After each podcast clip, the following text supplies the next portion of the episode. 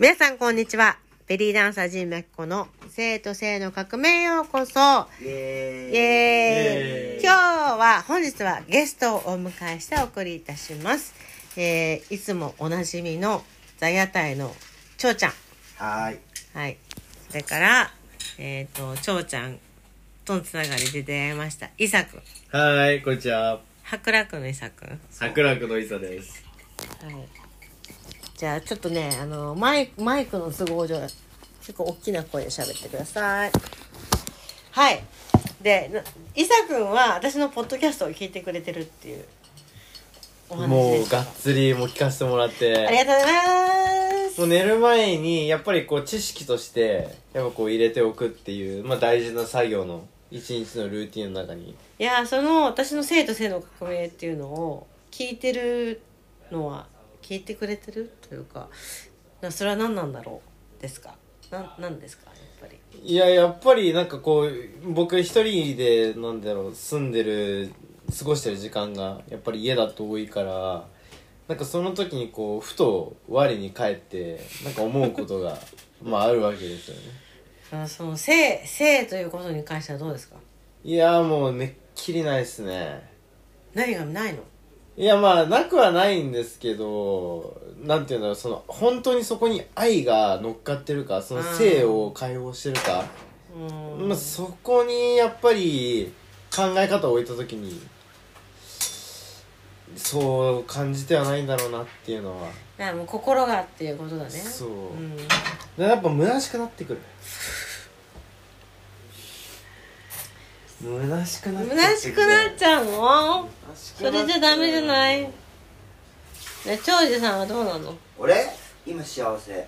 ニールに会ってきたらリズボンで。まあ俺今不倫もしてるし。え不倫なの？そう。こふ公認の不倫。不倫なのかな？それはだって結婚してないの別によくない？あなたたち、いやまあまあだからお互いに楽しみましょううん、別でに不倫今そばにとい。う必要はないんじゃないの？え？ーまあでも毎日話す。いいんじゃん。今日は何した？明日こうした。まあねあのー、さんだったら長寿さんは僕のソウルメイトだからって言ってたからその乙女心というかさときめきというかさうん。それを大事にしてください長寿さん。しておりますよ。あんな人はもう二度と出てこ Yeah, Josie ない二度と出てこない。もう一生愛する。うん。えその気持ちが大事だよね。うんなんか結婚とかもいろいろ考えるけどいやまあ自分もしたし。だから僕なんかはまあ確かに好きだし一生愛したいと思うけれども僕たちゲイなんていうのはやっぱり一人一人だからやっぱり一人が生きていくためにやっぱ最終的にどうする？相手もどうしていくっていうこととお互い生活できるレベルとか考えていかなきゃいけないからちょっとシビアかもしれない。うーん。やっぱ男同士だかうーんらね。だからやっぱりちょっと将来的なこともそうね。そう子供とかも持てないからね基本的にはね。子供がまた、も子供に関しては、まあ僕はありがたいことでいろんなことがあり、うん、息子みたいな子供もできたし。うちの息子でしょ。やばいよ。だってもうずっと試してるもんね。タイも行ったし。寒いに行って。なんか僕たちの姿も見たし。いやそのゲイゲイのカップルのラブラブさを。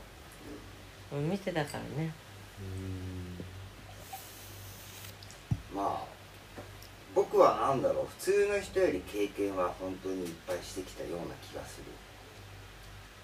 うん私は今46になるんだけども2月で。でも私そのその時々不安だったけど今、まあ、45年経験したことを総括すると私すごくないかって思えてるの今。すごい自分の経験したことがあすごいいい感じになってるなって今思えてる。いや若いとねなんか自作に言ってるんじゃないんだけどいなんか日々あるじゃん。私も浮き沈みあるから。ある。すごい波がねこう激しい時もあってうん。落ち着いた時もあれば。うん。でもなんかもうそれを全てもうバランス？バランスとしてこうなんか取った時になんかいもう当然いい時もあれば悪い時もあるよねっていうなんかうんフラットな考え方になってきてごめんなさいなんか話脱線してますよね。いやあのねそうやって気づける方がいいよね。なんか集中しちゃう人は集中しちゃうしなんかストイックになっちゃう。ちょっと換気扇消して。だからなんかすごいその間を取ってる。いわゆるそのまあブッダって仏教のお寺とか行くと仏像があって、で半目を開いてるじゃないですか、であれはあのあの世を見るのとこの世を見る目で半面になってる、だからなんかその両側面のこの持ってき方っていうかやっぱ見方が常に、うん。やっぱだからさっきこう集中しちゃう人は集中しちゃう、じゃでもなくて陰と陽だと思う。陰と陽と思うそう。うん。陰陽だと思うよ。もうそれにまさしく、うん。それがまさしくそのなんかものの見方。だからまあ別にそれを2つ以上3つ4つ持っててもすごくいいと思うし、うん。とにかく僕は何を言ってるんだろうって思ってるんですけどいやでもその素直に自分の今感じてることそう感じてるでも例えばそれを昔の人とか、まあ、科学的とか文学的に言うとある意味一つの思想だから、うん。それは人間が生きるために持っていく上で必要なことだと思うし、ありだと思う、だから全然間違ってない。であと裏表共存したいっていうのは人間一番パーフェクトなことだと思うし、うん。それを求めたい、えー幸せになりたいって思う気持ちは僕は当たり前だし一番それこそ幸せな気がする、うん。うん、だそれを逆にイさんが明確に思って言ってるただ言葉を時々言ってて分かんなくなっちゃうっていうだけの話で気持ちはもう全然、うん伝わってる伝わってる。うん伝わってる伝わってるめっちゃ伝わってる。うん。でもなんかすごい絵にはね見えてるんだけどそれを表現できないっていうこの難しさ。うん。これにはぶち当たってるわけですよ。うん。いやでも私素直に言ってる方がなんか回りくどい言い方じゃなくてね、うん。素直にあの思ったことをあの言葉にして言ってる方が私は伝わると思う。ん。うななんかこの前モロッコ行った時もなんかアメリカ人の人がこう言うとなんかちょっとこう分かんないみたいになるんだけど私が片言の英語で「ほにゃららほにゃらら」って言うと、うん。通じるとかもあるのよね、うん、だからなんか気持ち、うん、言葉で済まさないでうん。気持ちで伝えるっていう態度。がやっぱ相手には私は伝わると思うけどね。まあそうね。俺なんかは言葉が足りなくて気持ちできちゃってる、うんうんうんうん。完全うーん。言葉がなくても気持ちとお金で生きてきちゃった部分もあるかもしうん。どういうこと、れない例えばうーんなんていうの男の人を囲ってきたとかさ。何？囲うって。とかそういう時代もあったし何？そぎられたってこと？いやいやいやだからお金の野望をずっと面倒見てきたとかさ。あなたあがったじゃん。19から。あそうなの？知らないわ。そうだった。うん。っていうこともあったし何が自分にとって幸せかってその時って分かんなかったそれは分かんない。うんうんそれ分かんないよ。でも分からないその不安と戦ってるっていうのもなんかまた、うん。あの青年らしいというか、うんうん。常にその青々しくいる。うん。そうじゃないとやっぱ心も若くならないし、うん。こ若い人たちについてないし、ん。僕だって今27歳ですけど、やっぱ20のこと話してて、あこんだけ考え方違うんだみたいな、いろいろあるんですからね、うんそれをいろいろ経験してまあ今もあるし。はい。う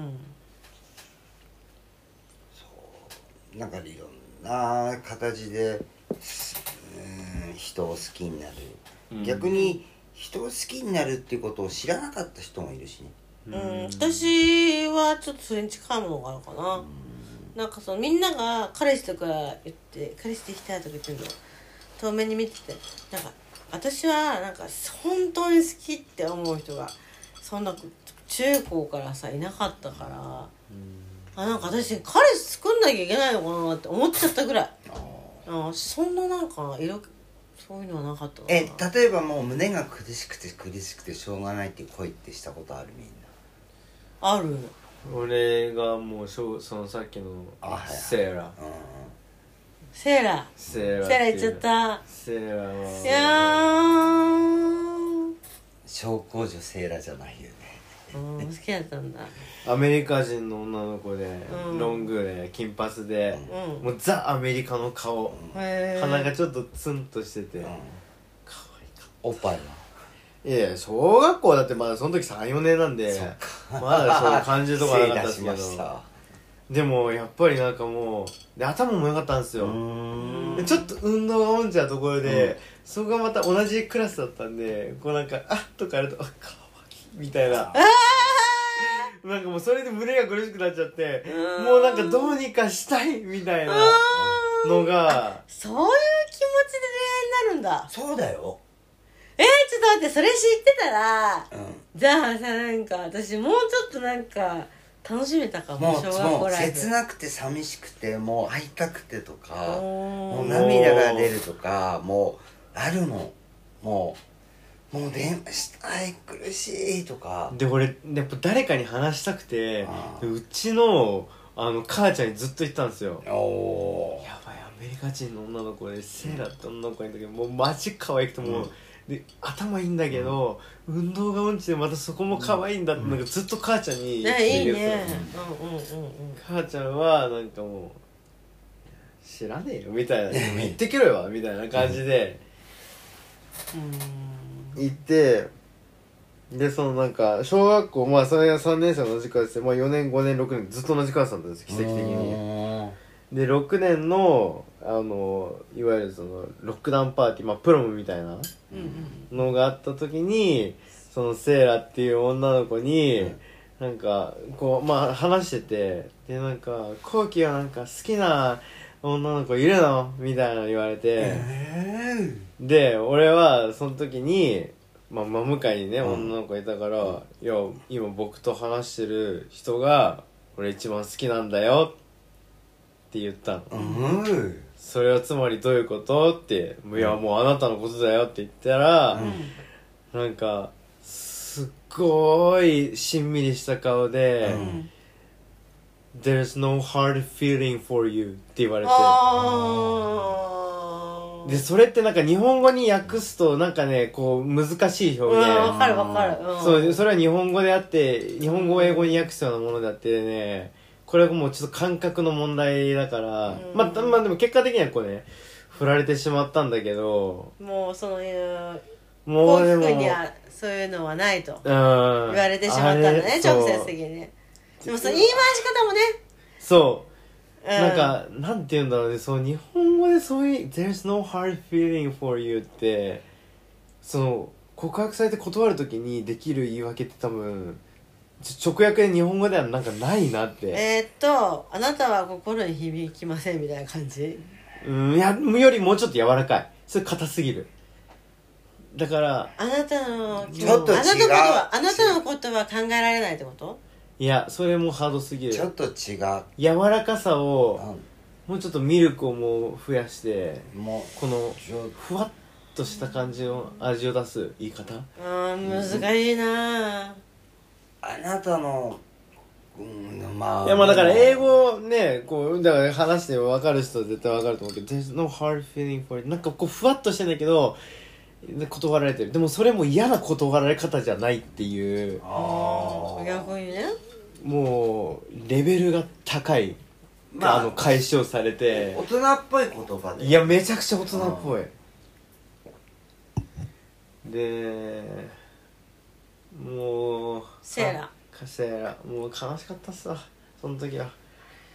うわめっちゃ好きなのにもうこの人は結婚すると思ったの。でマジではもう激しく思った。えー、すごいな。話お題合ってます？の、ね、乗ってます？全然合ってる。だって経験したこと感じてることをそのまま言うのはポッドキャストがいいですよ。僕なんて何人好きになったかな。あなたなんて出会う人。出会う人。いやそんなことないよ。なんとかなんとかとか言っていやすいません。僕は惚れやすいからね。出る出る出える出る。出る僕も惚れやすい。超単純そうなんだ。超単純。うん。でも俺声をかけられたことが人生の中で2回しかない。自分から声かける人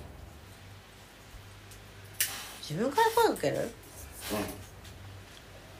俺は自分から声かける人。人から声かけられたこと 男と付き合うのに？でね。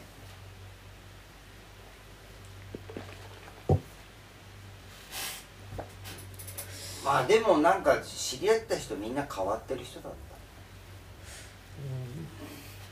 た。変わってるし変わってる人ね。うんと年上だったし初めて知り合った人も16ぐらい違ったしその次は19ぐらい違ったしうんうんと年上ばっかありくびしちゃった。い ややばい。ごめんなさい。ごめんなさい。ポッドキャストやってんの。忘れてあくびしちゃった。わ失礼いたしましたそう一言失礼ね。ってやつ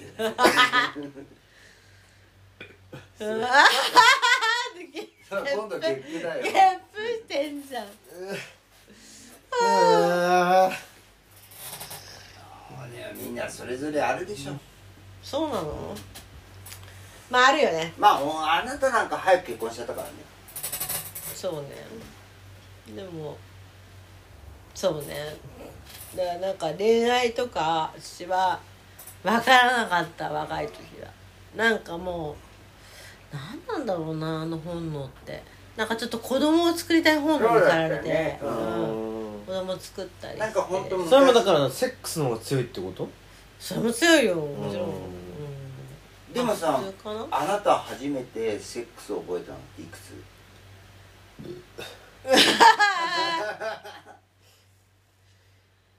じゃあ初めてやったの？あの自分で行為をやり始めたのはちっちゃい時赤ちゃん。赤ちゃんの時からやり始あもうやもうポージング残ってるが写真にポージングが残ってる。そう同じ写真が残ってるから。まなんせえ？生後？何ヶ月？1歳とか？えもう6ヶ月とかでやってる。ロンが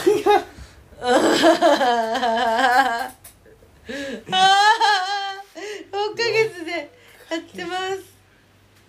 でも男の人初めて16歳とか7歳かな。へえどうだった？え全然よくわかんない。分かんなかった。うん。好好きな人だっきじゃない。たやりたい方だっじゃあ要はみんなもやってるしと思って。たああなるほどね。そういうノリでやったけど。気持ちもよくもなんともなかっいやだからもう分かんないよね。だって初めてやるからさ。うーんなんか俺初めてってなんかもはや覚えてない。あー。なんか何を感じたのかもよくわかんないし、うんうんうんうん。で行ったの？その次。行けた？なんか覚えてない。えなんかでも忘れたくない記憶とかってあるじゃないですか、うん。ああいうのではないんですよ。たうーん。え？忘れたくない記憶がない？え？忘忘れたいたい記憶かで忘れたい記憶があるとかってよくあるじゃないですか、うん。でも俺そういうの全くなくて。うん。だって俺ファーストキスしたのがもういまだに覚えてますもん。うん。だけどそのファーストセックスはいつか覚えてない。えどういうことだ？だからなんて言うんだろう。なんかよ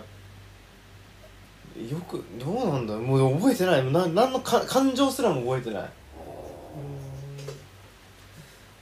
だからセックスっていうのが挿入なのかまあ僕は挿入じゃないけど初めて性器を触ったのは翔さん。それ誰の制御だったの？身体障害者の人。トイレでやったんトイレでやったの。それも相手のパンツにうんこがついてる ちょっとこれポッドキャストしいいのかしら？いいわけじゃない。勃起キャストだわもう。今日今日は正月だから。いやちょっと待って待ってそれどういう障害をしたの？いやもう完全行ってる人。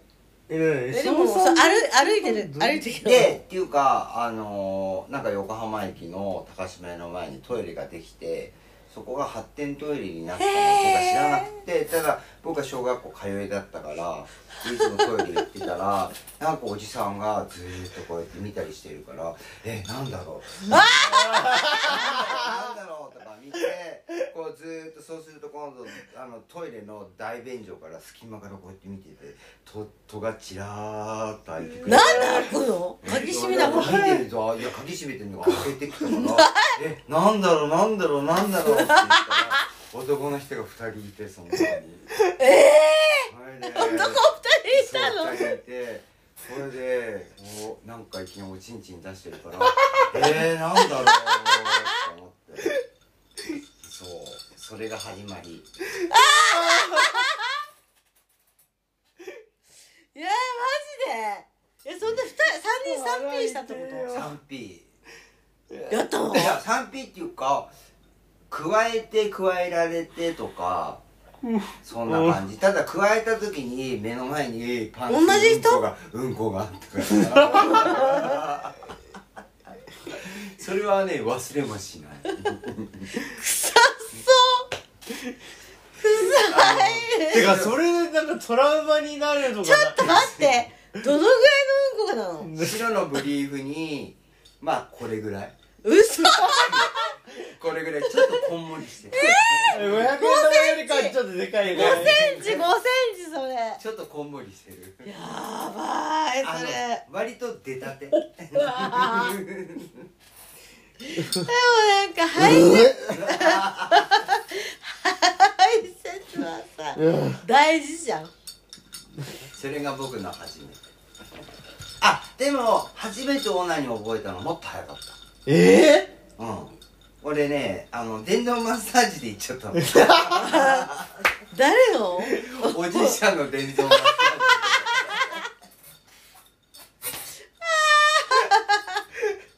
ジかージ電動マッサージをここにやったらどうなるかなと思ったら「はぁ」とか言っちゃって「はぁなんだこの気持ちは」と思ってそっから覚えちゃって僕何歳の時なの？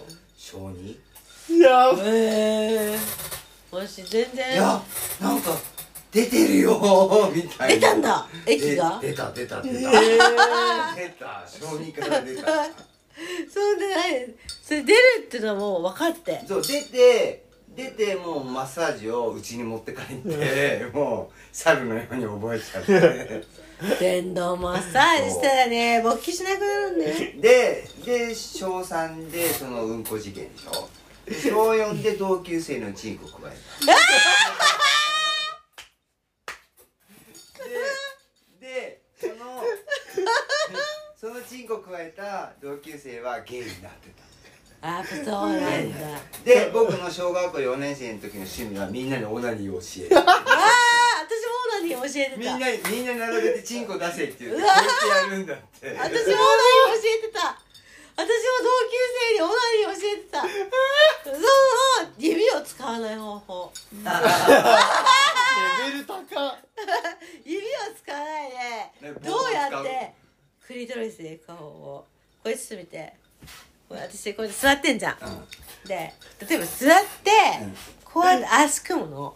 であ内転筋をじゃあ見てね、うん。内転筋をこうやってうん。こうやってやってる内転筋分かる、うんうんそうするといっちゃうの。